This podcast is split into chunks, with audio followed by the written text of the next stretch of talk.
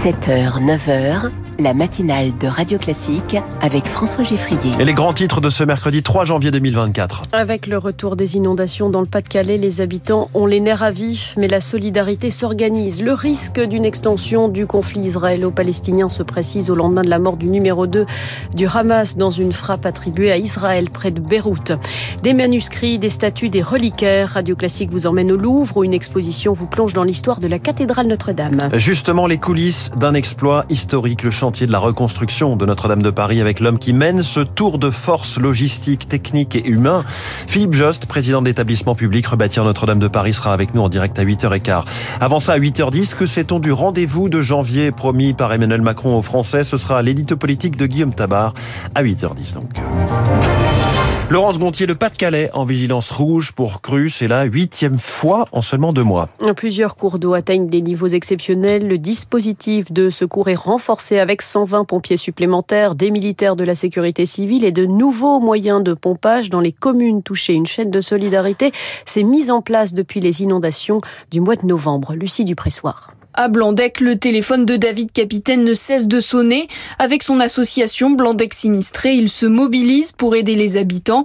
800 personnes ont quitté leur maison depuis novembre. On est en situation de prévention. On essaye de passer chez les gens et leur demander d'évacuer les voitures, de mettre sur parpaing. On est aussi dans une situation d'aide. Je mets en relation les personnes qui se habitent sur les hauteurs de Blandec et qui veulent donner un coup de main. Fondée après les inondations de 2002 pour récolter des dons, l'association a été relancée en novembre. Forcément, notre action s'est élargie largement, mais euh, bah, je dirais que là, la situation d'aujourd'hui euh, va nous redemander de refaire un appel aux dons, une solidarité nationale si possible. Et je dis toujours, il n'y a pas de petits dons, il n'y a que des dons. Objectif 20 000 euros. De son côté, la protection civile du Pas-de-Calais a dû revoir son dispositif pour accompagner les sinistrés.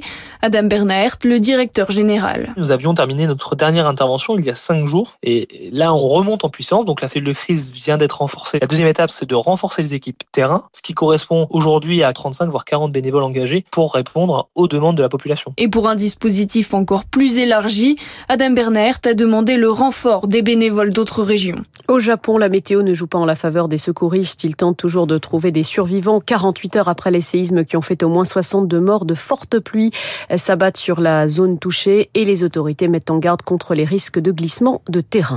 Israël se prépare à tout scénario au lendemain d'une frappe dans la banlieue de Beyrouth qui a tué le numéro 2 du Hamas. Saleh Al-Arouri, qui est exilé au Liban depuis plusieurs années, se trouvait dans un fief du Hezbollah, allié du mouvement islamiste palestinien, qui a immédiatement annoncé une future riposte. Jamais depuis le déclenchement, il y a trois mois, de la guerre entre Israël et le Hamas, une frappe n'avait touché les abords de la capitale libanaise, de quoi faire craindre une extension du conflit, selon le politologue libanais Joseph Baout. Ça montre qu'Israël est très résolu à aller loin dans les frappes contre les chefs du Hamas. Il y a aussi la volonté de vouloir provoquer une réaction peut-être démesurée du Hezbollah en appui à son allié Hamas et de réussir enfin à ouvrir ce second front qu'Israël menace d'ouvrir depuis un moment pour obtenir le retrait des forces du Hezbollah à la frontière au sud. Donc ça, ce serait le coup de trop ou la goutte qui ferait déborder le vase qui obligerait le Hezbollah à rentrer dans la guerre. Ça conduirait le conflit à s'embraser régionalement, ce que, d'une façon ou d'une autre, l'état-major de Netanyahou cherche à obtenir.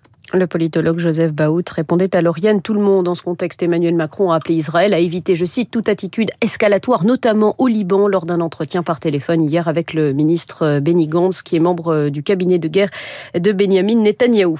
Nouvel appel de l'Ukraine à ses alliés occidentaux. Elle réclame d'urgence davantage d'aide militaire après de nouvelles frappes russes qui ont fait au moins 5 morts et blessé 130 personnes, principalement dans les villes de Kiev et Kharkiv. Radio Classique, il est 8h04. L'évêque de Bayonne, épinglé par SOS Homophobie. L'association accuse Marc de légitimer la mise en œuvre de thérapies de conversion pour les homosexuels, pourtant interdite depuis deux ans. Dans une récente note adressée aux prêtres de son diocèse, l'évêque recommande lors de bénédictions de couples du même sexe, je cite, d'inviter ses fidèles à conformer leur vie à la volonté de Dieu, avant de préciser qu'il souhaite que ses croyants changent de direction pour prendre le bon chemin. Inacceptable selon Joël Demier, coprésident de l'association SOS Homophobie. L'évêque de Bayonne n'en est pas à ses premiers faits d'armes, puisqu'en 2018, l'évêché de Bayonne euh, abritait déjà, je cite, des sessions de guérison de l'homosexualité. Et nous avions déjà saisi les tribunaux, alors que la loi sur les thérapies de conversion n'existait pas à l'époque. Cette homophobie religieuse, il faut la traiter, on doit en parler. Nous avons euh, au sein de SOS Homophobie plusieurs cas de victimes de thérapie de conversion que nous suivons, que nous défendons, auprès desquels nous sommes portés partie civile. Donc oui, c'est une réalité, y compris en 2024. Cette intervention de l'évêque de Bayonne est inadmissible parce qu'elle peut générer des violences qui peuvent conduire jusqu'à des tentatives de suicide. Et SOS Homophobie réclame le retrait de ce texte publié en ligne sur le blog du diocèse et menace de poursuite si ce n'est pas le cas. Les féminicides en baisse sur l'année 2023 de 20% selon le ministère de la Justice. Leur nombre reste bien trop élevé avec 94 femmes mortes sous les coups de leur conjoint ou ex-conjoint. Éric Dupont-Moretti estime que les outils de lutte et l'engagement de la justice ont porté leurs fruits. Il mise sur le déploiement des téléphones grave danger et des bracelets anti-rapprochement supplémentaires pour faire reculer ces drames. Dans quelques Philippe Jost, qui est à la tête du chantier de la reconstruction de Notre-Dame de Paris, sera dans notre studio.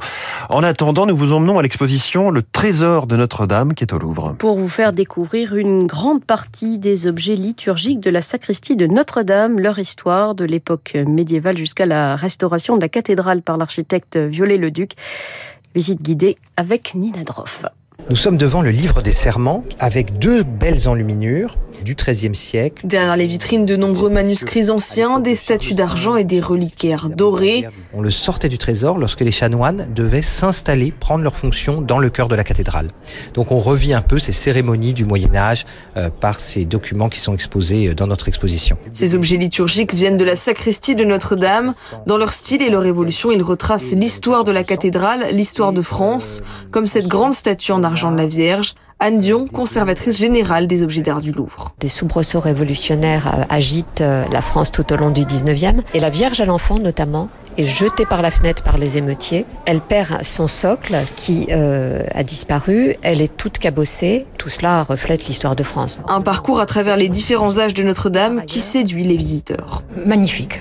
Voilà, magnifique, une très belle conservation. On ne mesure pas la richesse des objets qui sont exposés. Tout le travail d'orfèvrerie, dans tous les détails, belle découverte. Et à la fin du mois de janvier, ce trésor retrouvera sa place dans la sacristie de la cathédrale. Un reportage radio classique Nina Droff et comme chaque mercredi sur notre antenne, place au cinéma. Effectivement, merci beaucoup. C'était le journal de 8 heures de Laurence Gontier.